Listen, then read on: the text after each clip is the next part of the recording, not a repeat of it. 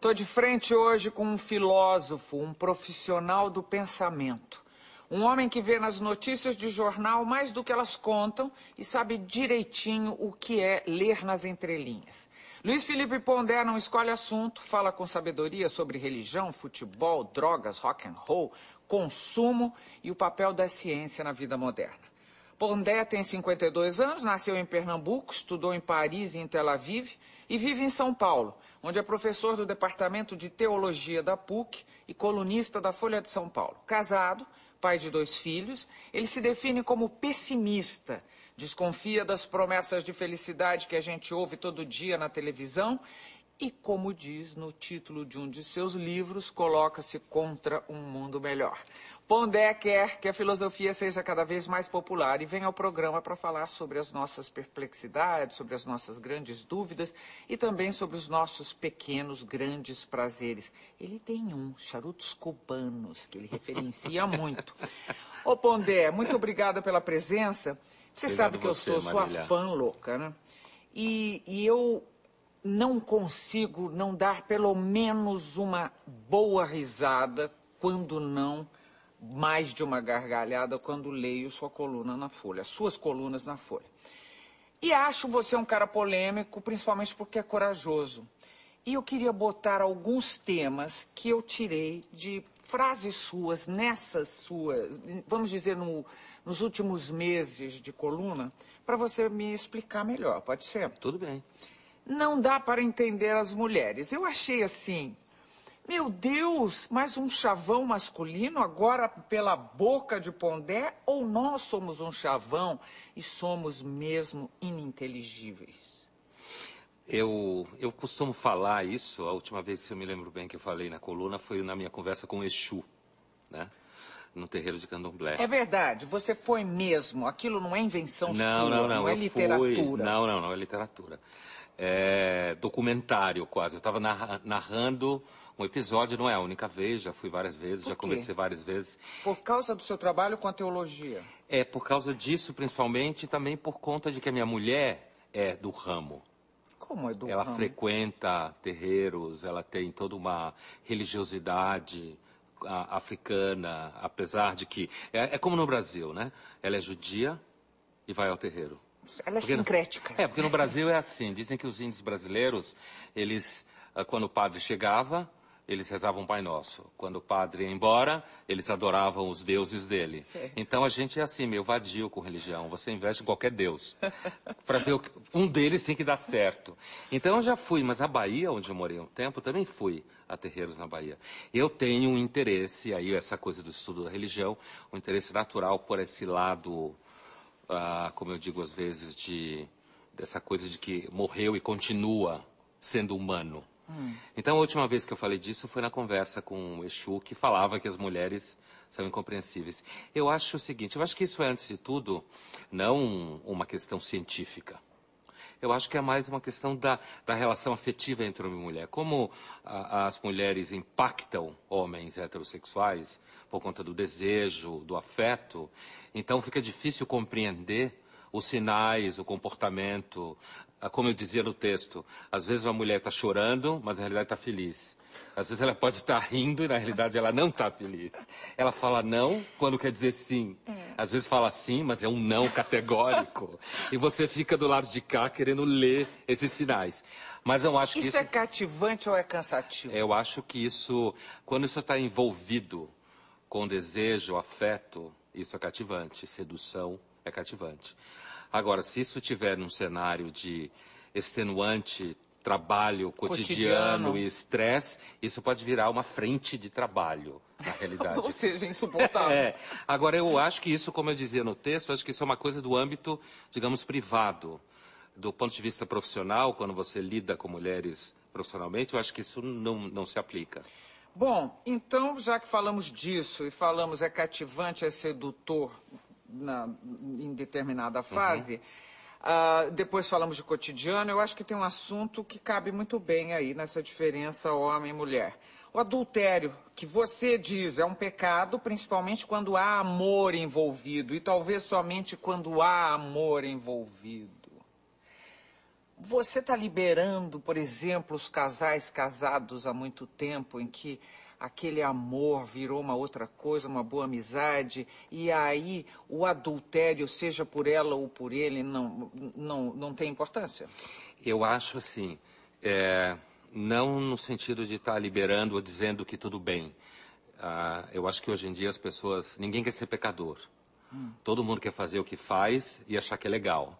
Então, você quer ser pedófilo, mas você também quer achar que é legal, que você pode ser pedófilo e reciclar lixo e está tudo bem.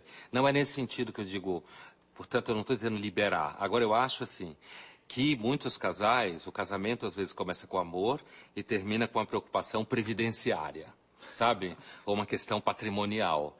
Então, nesse sentido, às vezes o adultério cai como uma coisa que um finge que não sabe o que o outro faz e às vezes ajuda a manter a preocupação previdenciária e a questão patrimonial em dia. Mas quando há amor, quando há uma expectativa de que você está numa relação com uma outra pessoa e de que ela de alguma forma te basta, não plenamente, mas no plano humano nada é perfeito, mas que você está numa relação, numa expectativa de bom convívio, bom desejo, bom sexo, que você acha que os dois estão vivendo o que é possível viver de verdade e aí você descobre, por exemplo, você, o adúltero ou a adúltera, descobre, e eu uso o nome porque eu acho que os nomes devem ser usados. Então, assim, você descobre que de repente aquela vida que até então lhe parecia uma vida razoável para você, onde você achava que estava exercendo bem os seus desejos e o seu dia a dia, uma outra pessoa que não tem nada que ver com o cotidiano, com o trabalho junto, com o investimento dos filhos, te desperta para uma pessoa que de repente você não lembrava que existia, ou uma pessoa que você não sabia que podia ser, e você gosta mais de você ali Naquela, do que acolá, jeito, daquele jeito. Do que naquilo que você é, se tornou. Exatamente. Então eu, eu dizia que aí me parece que o pecado, quando o outro não merece, por exemplo, sabe? Uma pessoa que está com você, é teu companheiro, tua companheira, não só no sentido de dividir problemas, para você, pecado é o quê? O, pecado não é. é o pecado para a gente tem. Uh, o, é, é, é, o sinônimo é algo a ser punido, não é Sim. isso? Eu não penso assim quando penso em pecado. Eu sei que a origem é religiosa, né? Um, uma, uma, discussão, principalmente o cristianismo trabalhou muito isso teologicamente, mas ah, é, é, bom você me perguntar isso porque muitas vezes as pessoas entendem que quando eu falo em pecado eu estou dizendo assim, você deve ser castigado. Não, na realidade eu acho que pecado é antes de tudo uma, um conceito, uma palavra que descreve determinadas fraquezas tendências da natureza humana. Então, o ser humano, normalmente, quando deseja, pensa mal, por exemplo. Avalia mal a situação, que está movido pelo desejo.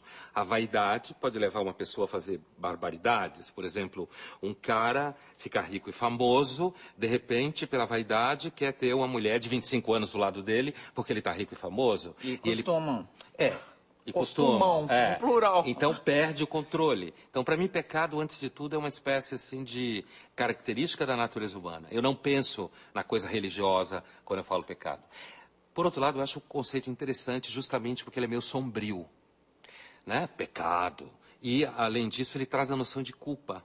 Eu acho que a culpa é uma espécie assim de centro da vida moral. Hoje ninguém quer sentir culpa.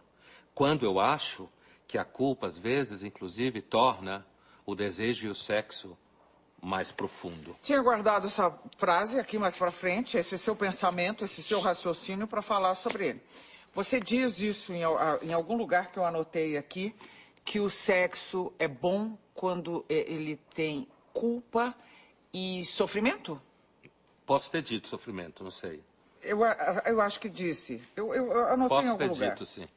Esses são meus momentos rodriguianos. Né? Assim, o, o, o, Nelson tinha uma imagem que ele repetia como Você vai escrever tudo. sobre o Nelson Rodrigues, que estou sabendo, né? É, eu estou trabalhando já num livro para a editora Leia, para ser lançado no ano que vem, que se chama A Filosofia da Adúltera, que é um livro sobre Nelson Rodrigues, assim, que eu quero cobrir crônicas, colunas e livros, romances e as histórias dele da vida como ela é.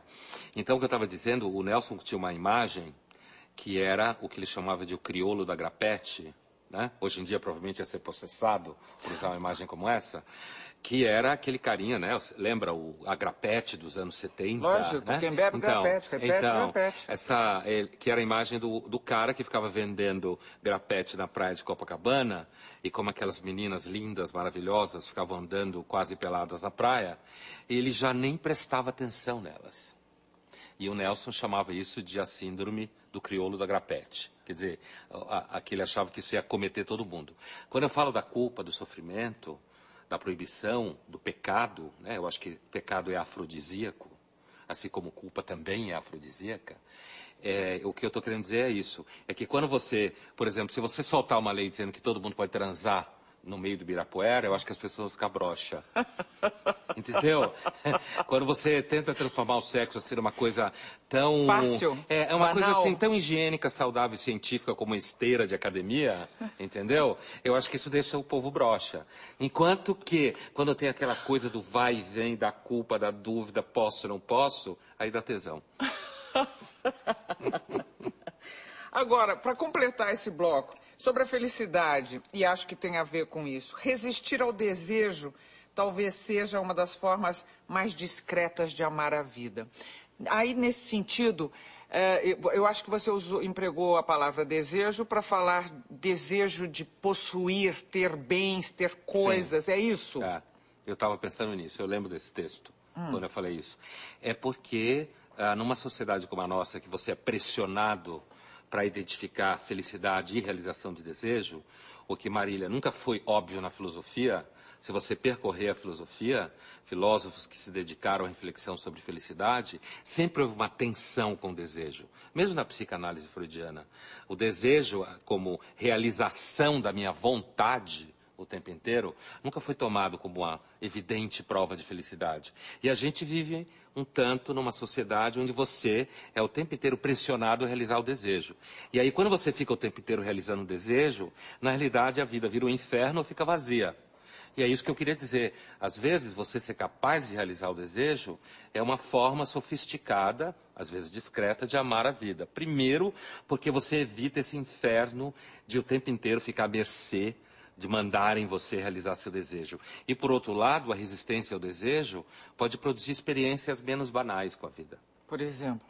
Por exemplo, se você, ah, quando você acha que você deve ir a uma balada ou você deve ir a um coquetel, porque lá vão ah, expor você ao público e ao sucesso, e você não gosta disso, mas se sente obrigado, e você não vai, e de repente você fica em casa e você acaba conversando com a tua mulher ou com o teu marido, ou seja lá com, com quem for, ou tomando um vinho sozinho com a pessoa, ou sozinho completamente lendo um livro. No entanto, isso significa que você ah, conseguiu se preservar de alguma forma.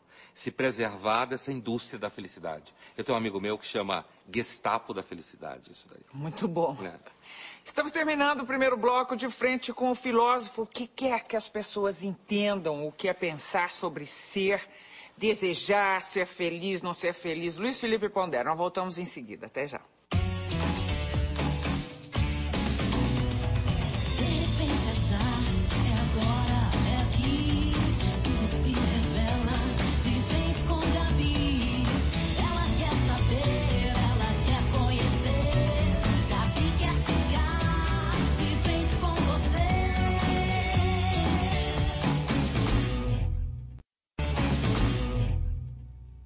De volta de frente com o filósofo Luiz Felipe Pondé. Pondé, eu disse que Rio, humor e filosofia sempre se deram bem ou não é exatamente assim?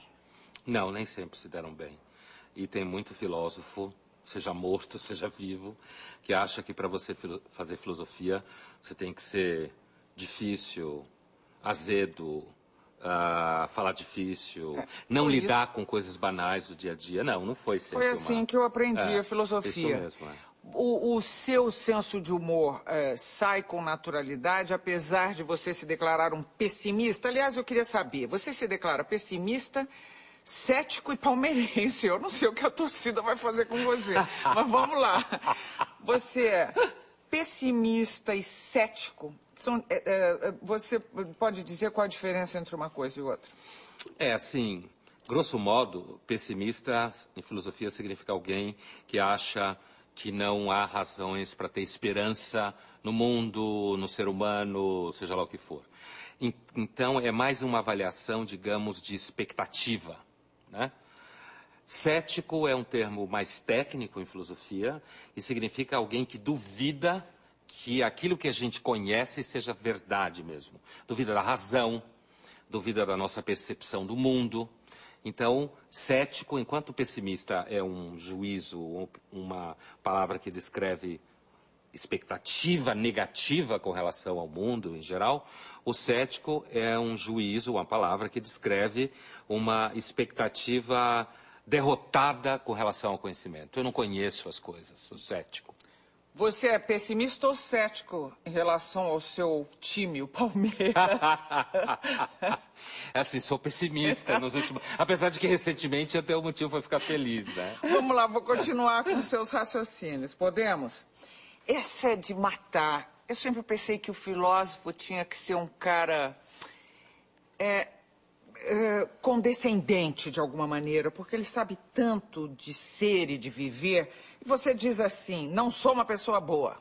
Raramente me preocupo com os outros e a África pouco me importa. Nem a fome, nem as baleias, nem você. Sim. O que quer dizer isso, Pondé? que medo! Você sabe, sabe que eu recebi muitos e-mails de leitores da Folha muito bravos com isso. É? Né? Porque, claro, quando eu digo nem você, eu estou falando com o leitor. É. Né? É, essa, é, essa sequência de nãos e nãos e nãos, primeiro tem a ver com uma coisa que é assim, que é uma constante do meu trabalho, que é querer combater essa mania que todo mundo tem de agradar todo mundo. Tem uma escritora portuguesa chamada Agustina Bessa Luiz, que eu Sei gosto é. muito, né? Que ela tem uma coletânea chamada Contemplação Carinhosa da Angústia, que tem um texto, que é o texto carro-chefe da coletânea, esse mesmo, que ela fala, hoje em dia todo mundo quer agradar. O professor, o médico, o metafísico, e ela diz, como uma, uma espécie de afetação infantil. Na criança, fruto da insegurança natural da condição infantil. No adulto, fruto de uma infância atrasada. Quer dizer, então eu acho que essa coisa de você querer agradar o tempo inteiro é uma praga. É uma Você está dizendo de alguma maneira que a gente deveria aprender a dizer mais não? Sim, eu já falei isso, inclusive, na minha coluna, algumas vezes. Ah, o sim a palavra máxima do marketing, né? E eu não tenho nada contra o marketing na sua função de marketing, mas é essa marketização de tudo que faz com que o pensador o tempo inteiro queira, queira projetar a ideia de que ele é uma pessoa legal, que ele está preocupado. Aí eu usei clichês. Baleias, África, né? Que são as preocupações que, como eu costumo dizer, o cara pode ser pedófilo, mas está preocupado com a África. Então, tudo bem. O- o- essa sequência de, de frases que você citou, ela, antes de tudo, é uma espécie assim de postulado metodológico. Olha, eu não vou fazer o jogo de que estou super preocupado com o que você quer, que sou uma pessoa legal. Por isso que eu costuma, começava dizendo, não sou uma pessoa boa. Essa é uma afirmação, na realidade, filosoficamente mais séria ela se refere a uma visão que eu tenho das pessoas, de que a gente, inclusive, como diz Agostina Bessa Luiz, por uma espécie de afetação de insegurança, porque a vida é muito violenta e a gente sofre desde pequeno, a gente tende a desenvolver um egoísmo básico, tende a desenvolver uma, uma atitude de interesse básico nas relações, que, pelo contrário, a minha intenção não é fazer um juízo moral disso. Não porque eu acho que não deva fazer juízo moral, mas não estou fazendo. Mas é, essa sequência de frases, ela quer dizer isso. Olha, eu não vou entrar nesse joguinho de fingir que eu sou legal. Eu me preocupo com três, quatro pessoas. É claro que eu sou uma pessoa civilizada, não jogo papel no chão, sei lá o quê, mas não vou fingir como, sei lá, esses cantores de rock que existem por aí. Depois que roqueiro virou cara preocupado com baleias e com África, o rock virou uma coisa, sei lá, Porque é meio é, é desencontrada. a ideia. Imagine! rock era sexo, drogas e rock and roll. Depois virou, é, é, sei lá, sexo tudo bem porque está na moda dizer que transa. Apesar que eu acho, como você já me falou uma vez, eu acho que há 100 anos se fazia sexo melhor. Lembra que a gente conversou disso antes? Então, assim, então, sexo tudo bem porque está na moda dizer essa coisa de libido, de propaganda. Mas a ideia da droga, no sentido da da contravenção, do conflito, do impacto, acabou. Então é como se o roqueiro ele é, é, é sexo, porque tem que ser, apesar que eu acho que é brocha, é viva a África e rock and roll. Então vira uma coisa assim que ah, o show de rock mais parece, sei lá, uma sessão do Padre Marcelo. Olha aqui, ainda dentro disso que você estava falando, né, dessas escolhas ou dessas pregações, você já disse também que a palavra sustentável hoje em dia é como ética, cabala, que não quer dizer nada. Em alguns anos nós teremos pedófilos que também reciclam lixo e são budistas de boutique. Sim. Pergunta elementar: você é contra a reciclagem? Não, não sou. Eu não sou contra a reciclagem, nem sou contra o budismo, né? Eu pego esses dois exemplos, assim, uma vez um, um amigo meu que trabalha na Folha também, o Alcino eh, Leite Neto, ele me falou uma vez assim, olha Pondé, o jornalismo tem muito de redundância, né? Quer dizer, quando você escreve num jornal é importante, o Nelson também fala isso, só que num cenário mais filosófico, digamos, e não técnico, como ele me dizia. O jornalismo tem muito de redundância. É importante você voltar a determinadas imagens, determinadas palavras, para que o leitor... Isso é de- técnica de autoajuda, hein? Não, é técnica de você prender Mas a... é técnica de literatura de autoajuda. É, Fica autoajuda repetindo, também usa repetindo, isso. repetindo. Porque a, a intenção da autoajuda é fazer com que você grave aquelas frases para você repeti-las à frente do espelho. Aqui, no caso, é para você fazer com que o cara consiga prender a atenção dele, já que o leitor de jornal é um leitor assim meio vadio, né, efêmero, ele lê duas linhas, se não pegar ele vai embora. Quando você trabalha imagens fortes, que são verdadeiras, a diferença com a autoajuda é que você só quer vender. Eu, eu acho que os caras não acreditam naquilo. Né?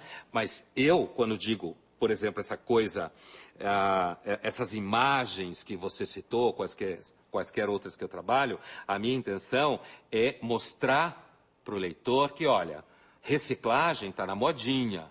Mas ah, ah, às vezes a pessoa recicla simplesmente como imagem de marketing, do jantar inteligente. Outra vez tentando ser agradável. Outra vez tentando ser agradável e dizer que está em dia com o combate do sofrimento. O caso do budismo, que também já me perguntaram muito, você é contra o budismo? Eu tenho nada contra o budismo. Aliás, não tenho nada a priori contra nenhuma religião em tese.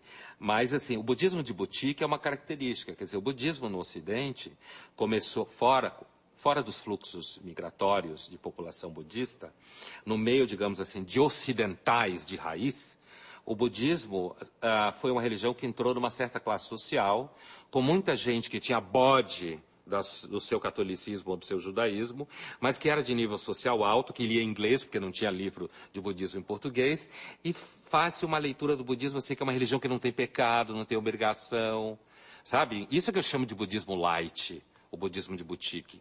É um budismo que tem dois sen- sentimentos de budismo e o resto todo simplesmente de coisa fake. Quando, na realidade, ser budista é como ser católico, judeu, muçulmano. Tem um monte de encheção de saco. Entendeu? Ah, você já disse que acha elegante acreditar em Deus. Você já foi ateu. Você disse, acabou de dizer agora que não, não tem nada contra qualquer religião. Para que serve a religião? Para que serve para você acreditar em Deus? Para mim, na realidade, não- assim, do ponto de vista da religião, é, a religião em geral, os especialistas falam, religião funciona como sistema de sentido. Assim, como a vida tem sofrimento e você não encontra resposta, a religião ajuda você a encontrar resposta, dizendo que depois você é assim ou assado, e ao mesmo tempo, como a maior parte das religiões tem determinados ritos e rituais cotidianos, esse sentido cá em cima abstrato está preso no cotidiano. Se eu fizer isso, esse aqui vai gostar e, portanto, lá na frente vai dar certo. Então, isso acaba operando como uma espécie de mecanismo dinâmico de equilíbrio, seja na sua cabeça, seja no seu cotidiano, nas suas relações. Religi- as religiões, em geral, elas têm, como parte delas, uma função civilizadora. Né? É claro que elas podem levar você a matar um monte de gente, mas a gente sabe que as guerras também fazem parte do processo civilizador. Você já disse também que as guerras são necessárias. Então, eu tava diz- Ainda são? Eu estava dizendo isso agora. Tava, quer dizer, Ah. não estava dizendo isso, mas afim, por isso que você lembrou. Que a, a, a, a, a humanidade, primeiro eu acho que o ser humano tem um lado dele que é cruel, né? Um lado dele que é violento. Ah, Se você pensar no processo de evolução da espécie, a violência, a disputa foi necessária, senão a gente não sobrevivia. A gente vivia num meio ambiente extremamente predatório, violento, seja exterior à espécie ou interno a ela. Quando eu digo que as guerras são necessárias, eu quero dizer que tem de determinar, eu lembro bem quando eu disse isso uma vez, falei isso num café filosófico também, que a- a- a- às vezes a única forma que você tem de resolver uma coisa é na violência. Isso não quer dizer que é bonito, entendeu? Esse é o problema. Um- Uma coisa que eu acho que tem com o pensamento público hoje em dia é que a preocupação de soar legal acaba ferindo a intenção de dizer algo que você realmente pensa. Eu não acho que é bonito. Eu acho que é necessário na medida que, às vezes, você está numa situação de tamanha violência, opressão, insatisfação, que, sei lá, o outro lado não te ouve. Mais ou menos como, sei lá, uma pessoa que é constantemente espancada por outra, um dia perde a cabeça e dá com uma pedra na cabeça do sujeito. Então, é nesse sentido que eu acho que, em alguns momentos, não tem. A gente pensa na história da humanidade, sempre tem guerra. Você já apanhou? Se eu apanhei quando era criança Não e coisas sei, assim, ou na escola, apanhou. não, não, isso nunca foi uma... Já bateu? Também a sua não. violência se manifesta onde? Pelas palavras? A minha violência se manifesta primeiro no pensamento, né? Assim, brigar, inclusive brigar no sentido de bater boca, de discutir, isso eu já fiz algumas vezes. Desde a escola, quando eu digo escola, eu falo primeiro grau, segundo grau, eu tenho esse perfil de que eu sempre fui muito presente na, na discussão institucional interna da escola, movimento estudantil, essas coisas. Mas eu nunca briguei, não lembro de nenhum momento. Uma vez eu briguei com, com um colega de escola e no final da briga a gente começou a falar de ET. Eu devia ter uns Extraterrestre? oito, E viramos amigos. Somos amigos até Bom, hoje. mas a violência, ela não é só a violência da porrada, que você Não, diz. não, não. Não é só a violência das armas. Existe esse outro tipo de violência que pode Que às ser... vezes não tem jeito. que- Você... E que pode ser classificada junto a, a essas outras. Claro. É, apesar de que a ideia está fora de moda, o que eu vou falar agora, essa ideia de que a, a guerra faz parte da diplomacia, né? que é uma ideia antiga, hoje em dia ninguém fala isso, eu suspeito porque inclusive não é bonito dizer isso, às vezes a situação é tal que um certo grau de violência toma conta. Bom, termina aqui mais um bloco de frente com o filósofo Luiz Felipe Pondera. Nós voltamos daqui a pouquinho. Até já.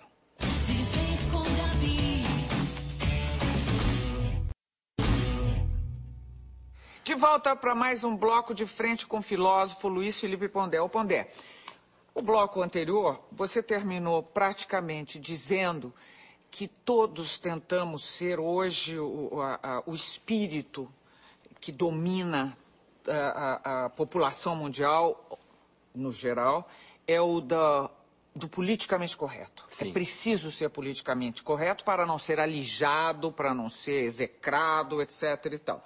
E você já disse que ser politicamente correto enche o saco. Você não só disse isso, como eu sei que você está lançando agora em abril um livro que é o Guia Politicamente Incorreto da Filosofia pela Leia. Por que é que ser politicamente eh, incorreto virou essa monstruosidade que a gente tem que ficar se censurando o tempo todo? Eu acho assim, a coisa do politicamente correto, ela tem fruto numa necessidade de educação doméstica. Eu estava falando incorreto ou correto? Não, não. Não, eu entendi a tua pergunta. Ok. Só que eu, eu, eu, eu queria começar explicando um pouco que essa coisa do politicamente correto nasce do fato de que nos Estados Unidos, a partir dos anos 60, grosso modo, você tem ah, a entrada da população afro-americana, como se fala, dos negros americanos, no espaço público, no sentido de, sei lá, médicos, professores, advogados, jornalistas. Então, determinadas piadas que você poderia fazer pela ausência do tipo de pessoa, agora você não podia fazer porque a pessoa estava lá. Portanto, eu acho que a- a- o que há, a única coisa que há de interessante no politicamente correto é a ideia de educação pública, de você saber se portar em público. Agora, eu acho que a partir daí, o politicamente correto se transformou numa espécie de censura e de autoritarismo Uh, o Mário Sabino usou numa entrevista recentemente, o jornalista, a imagem de que o politicamente correto é uma espécie de gulag das palavras. Uhum. Eu acho uma imagem muito boa essa. Além de dramática e bonita, essa imagem de que o politicamente correto quer sacrificar o pensamento a serviço de um suposto bom comportamento no plano do pensamento público. Então, assim como eu acho que a gente deve saber se comportar e que preconceito contra determinados grupos é uma, uma coisa idiota, chata, ruim, ao mesmo tempo eu não acho que a gente pode chegar lá, por exemplo, você pega uh, uh, um livro e tirar uma frase ou tirar uma reflexão, porque aquilo agora pela censura não pode pensar. A gente pensa com palavras e o pensamento tem risco. Se você quer eliminar o risco do pensamento, se você quer eliminar fazendo uma higiene do risco do pensamento, você destrói o pensamento. O pensamento é como toda atividade humana. Se você quiser eliminar o risco de, da sedução, você não vai seduzir ninguém, nem ser seduzido. E tem mais um fator que me irrita profundamente, é porque o politicamente correto nada mais é hoje do que uh, um instrumento de grupos determinados para eliminar o debate seja na universidade, onde ele é muito forte, né, isso muito claramente, e não só no Brasil, inclusive o Brasil nem é o pior de todos nesse aspecto, mas ah, na vida cultural em geral, o politicamente correto é uma forma de você ah, impedir que alguém pense diferente do que você pensa. Não, então, nada mais é do que uma forma de censura. Quando, na realidade, a mesma pessoa que defende o politicamente correto tem o mesmo tipo de atividade, atitude canalha que qualquer um tem. Faz politicagem, faz ah, é, eliminação do diferente, como gosto de falar por aí. O difer... Porque o diferente que importa, Marília, é aquele que nos irrita, né? Claro. o diferente que eu acho legal, sabe esse papinho do outro? Eu amo o outro, o outro. Primeiro que ninguém ama todos os outros. Né? Não, não é, é, é, ninguém normal ama todos os outros. E depois, assim, o outro só importa quando tem nome próprio, quando tem uma característica específica que te enche o saco, te aborrece.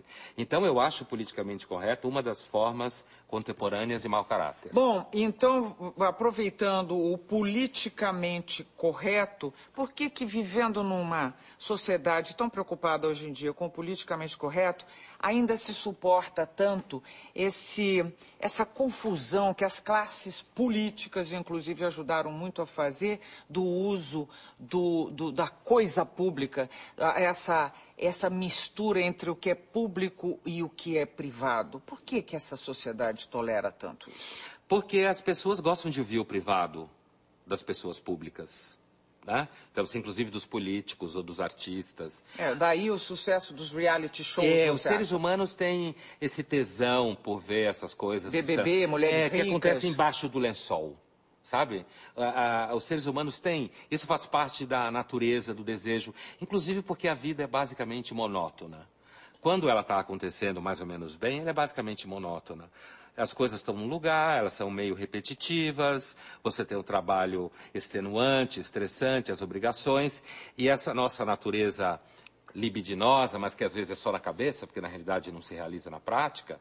Então a gente tem esse interesse de ficar sabendo quem transou com quem, quem traiu quem, quem está roubando dinheiro de quem, quem está, sei lá, tomando a propriedade de quem. Então acho que o público e o privado, essa mistura entre uma coisa e outra, faz parte do, da democracia. Mas faz parte da democracia, mesmo com a consciência. Você acha que a, a, fofoca é mais importante do que a consciência de que o seu dinheiro, quer dizer, é o bem público, você tem, o seu está indo nessa não, não, essa também? coisa, aí eu acho que quando você chega, por exemplo, em você, numa discussão de misturar público com privado, quando se refere à verba pública, né?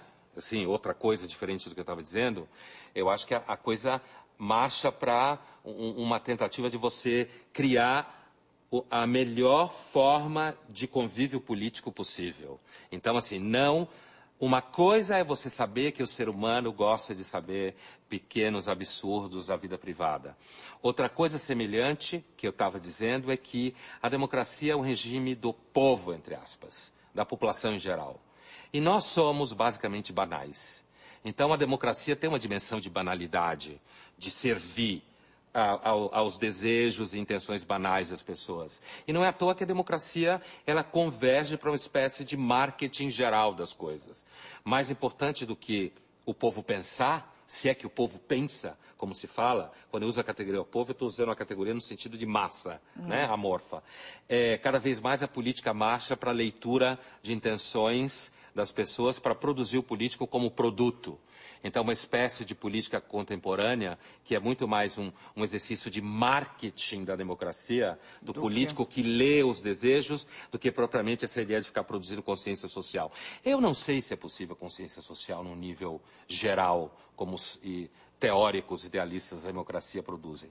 Agora, com relação ao uso de verba pública, que você dizia, aí não, aí eu acho que assim, no regime moderno, contemporâneo, como você tem ah, um sistema em que é baseado na tentativa de transparência dos processos de controle da verba pública, aí eu acho que a população tem que pressionar isso mesmo. São coisas diferentes, entendeu? E essa coisa de que as pessoas acabam sempre, quando tem chance, sei lá, muitos acabam sempre roubando, aí eu volto para a natureza humana. A natureza humana é assim. Quando você tem chance de ter poder, de esconder, de facilitar, você faz. Por isso que tem que ter, no esquema da democracia, aquilo que alguns filósofos chamam de pesos e contrapesos da democracia. Checks and balances, como se fala em inglês. Quer dizer, a democracia não é só eleger um cara. Senão você tem um tonto como Chaves. Né? Esse absurdo, ou sei lá, ele já está passando de moda, quaisquer outros que venham. Democracia depende de você ter várias associações atuantes, conflitos de interesses, institucionalização de grupos de interesse dentro do aparelho político, no nosso caso de Brasília, lobbies que entram em conflito um com o outro. Então, eu penso a democracia como um sistema que institucionaliza tensões para que ela não vá para a rua. Que não vire quebradeira. Agora, essa institucionalização depende de, por exemplo, uma imprensa livre uma mídia livre que não seja cerceada em nome do cidadão, por exemplo. Mas a mídia livre, agora vamos lá. Não, eu concordo em tudo com você, mas é que agora você me trouxe um outro assunto à cabeça. É, o FEBEAPA, você lembra do FEBEAPA do Stanislau Ponte Preta? Que ele lançou 46 anos atrás. Há 46 anos. Era, é, ele falava sobre o festival de besteira que assola o país. Hoje, consome-se muita bobagem. O que se noticia de bobagem ou não, sempre foi assim. É assim, olha, isso está diretamente ligado ao que eu estava falando com você antes da democracia, Democracia. né? É, acho que a tendência a um maior consumo de bobagem está diretamente ligado à democratização dos meios de comunicação, inclusive do ponto de vista do consumo. Né? Quando mais gente tem acesso aos meios de comunicação, esse mais gente implica na banalidade mais banal da maioria de nós. Portanto, o consumo de bobagem tende a aumentar. Porque, assim, a, a ideia que a democracia é feita de pessoas supercabeças e que têm uma enorme consciência social e que estão preocupadas com um monte de coisa é marketing.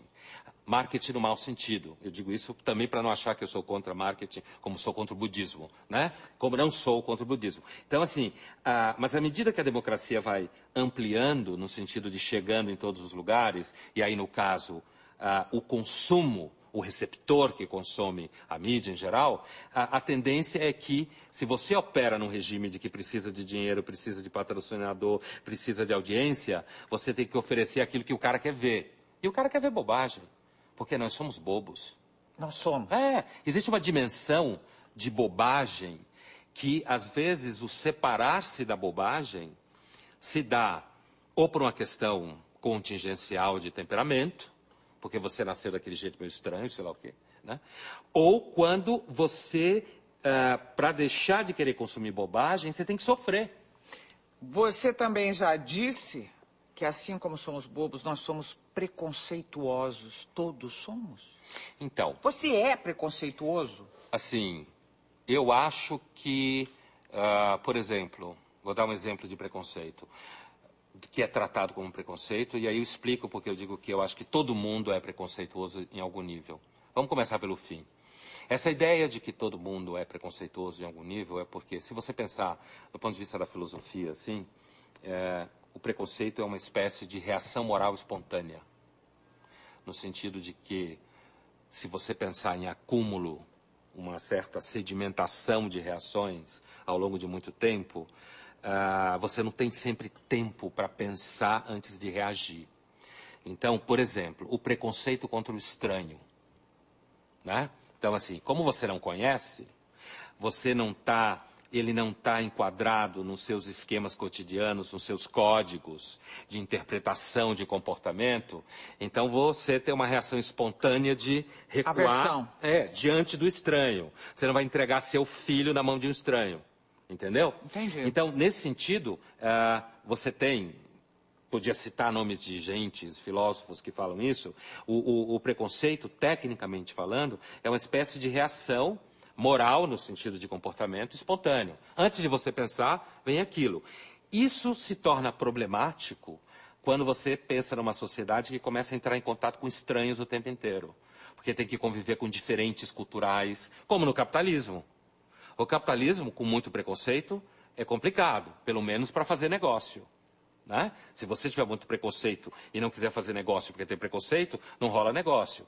Então, acho que à medida que a modernização foi abrindo a sociedade, a- a- esse, esse estado normal de reação É de ao diferente acabou virando esse nome de preconceito que é coisa ruim. E do ponto de vista do ideário da democracia, para você incluindo pessoas, se torna civilizado você começar a questionar algumas reações ancestrais. Negro isso, gay aquilo, mulher aquilo outro, nordestino não sei o quê. Né? Essa ideia de que nordestino, eh, nordestino só toma água de coco, sei lá, essas coisas bobas que também se falou há há algum tempo aqui, ainda se fala às vezes. Agora, eh, então eu acho que o preconceito, quando digo que nós todos temos preconceitos, é um tanto nesse nível. Quando você pergunta se eu tenho um preconceito, eu digo assim para você, eu não tenho nenhum preconceito que eu reconheça no primeiro momento, mas eu posso ter no segundo. Por exemplo, se Se você cai num aeroporto cheio de gente. ah. Viu como Isso eu não é, sei? preco... isso, é, isso, é, isso é um sofrimento atroz. Ó, né? não é preconceito. Cheio de gente. Não, é preconceito no sentido de que, assim, o aeroporto está cheio, vão pisar no meu pé, aquelas pessoas com 50 malas caindo em Não cima é de mim. preconceito com a subida da classe C, que agora viaja de avião? É, não é, seria, seria preconceito se eu achasse que alguém da classe C jamais vai aprender a viajar com uma mala só. Ah. Entendeu? Eu não acho que as pessoas da classe C que estão chegando nos aeroportos um dia não aprenderão que viajar com muitas malas e pisar no pé dos outros ah, é uma coisa que você não deve fazer em aeroportos, porque é um convívio que exige civilização. Então eu não há, eu acho que sim, à medida que as viagens fossem se tornando comuns, as pessoas- essas pessoas também vão aprender a fazer isso. Não é preconceito nesse sentido. Agora é um sentido de mal-estar enorme. Eu prefiro não conviver com isso. Estamos terminando o terceiro bloco de frente com Luiz Felipe Pondé. Voltamos daqui a pouquinho.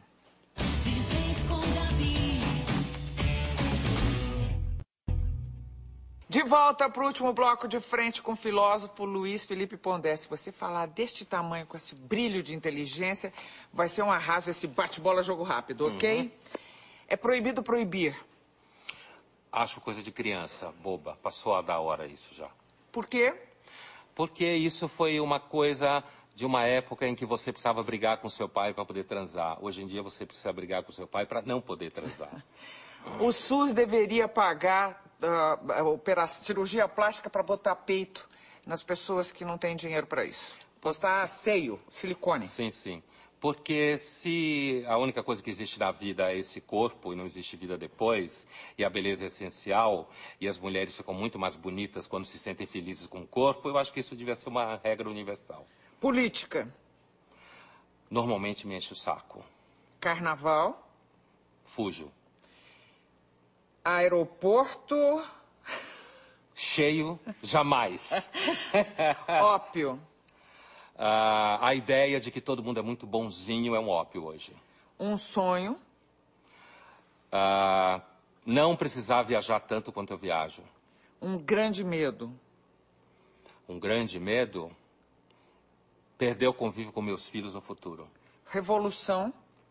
Uma revolução, Não, revolução. Revolução em geral? Você é o cara que disse que aquela revolução francesa de maio de Sim. 68 que mudou, Virou- virou- a nossa história daquele momento, das liberdades individuais, de um mundo melhor, você disse que acabou numa mesa de bar com É, a... com queijos e vinhos.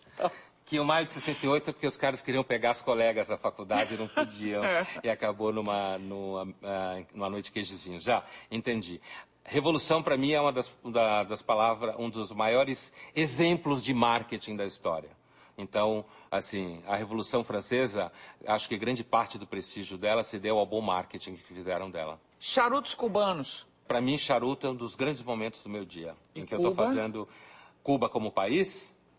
Ah, espero que fique, volte a ser sempre o que foi, um lugar para passar férias de verão. E Luiz Felipe Pondé por Luiz Felipe Pondé. Luiz Felipe Pondé por Luiz Felipe Pondé. Ah, um cara do lado, digamos assim, o lado legal, é um cara que conseguiu abandonar uma carreira profissional que não queria e realizar uma carreira profissional improvável, medicina abandonada, filosofia nova, e que ah, tem dado sorte de conseguir realizar essa carreira profissional com bastante felicidade e sucesso. Esse é o Felipe Pondé pelo Felipe Pondé, o lado luz da coisa. O lado sombrio é o lado de achar que uma hora dessa eu penso tanto, escrevo tanto e acabo esquecendo de outras coisas. Desaprendo outras coisas. Muito obrigada. Obrigado, Marta. Muito obrigada, aprendi um monte de coisas aqui, ou pelo menos aprendi a coragem. A gente se vê no próximo programa. Até lá.